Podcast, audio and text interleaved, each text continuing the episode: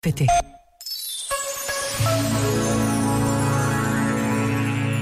Escreveu o bispo emérito de Ghent, na Bélgica, Dom Luc van Looy.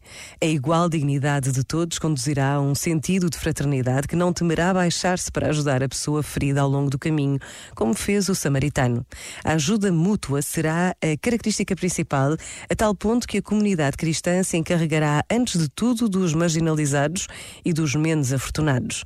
O Papa Francisco deseja que a nova Igreja e a nova sociedade partam das periferias, dos subúrbios das grandes cidades cidades e das regiões mais pobres do mundo. Quem contempla a vida de Cristo descobre que a sua primeira atenção vai precisamente para o outro. Este momento está disponível em podcast no site e na app da RGF.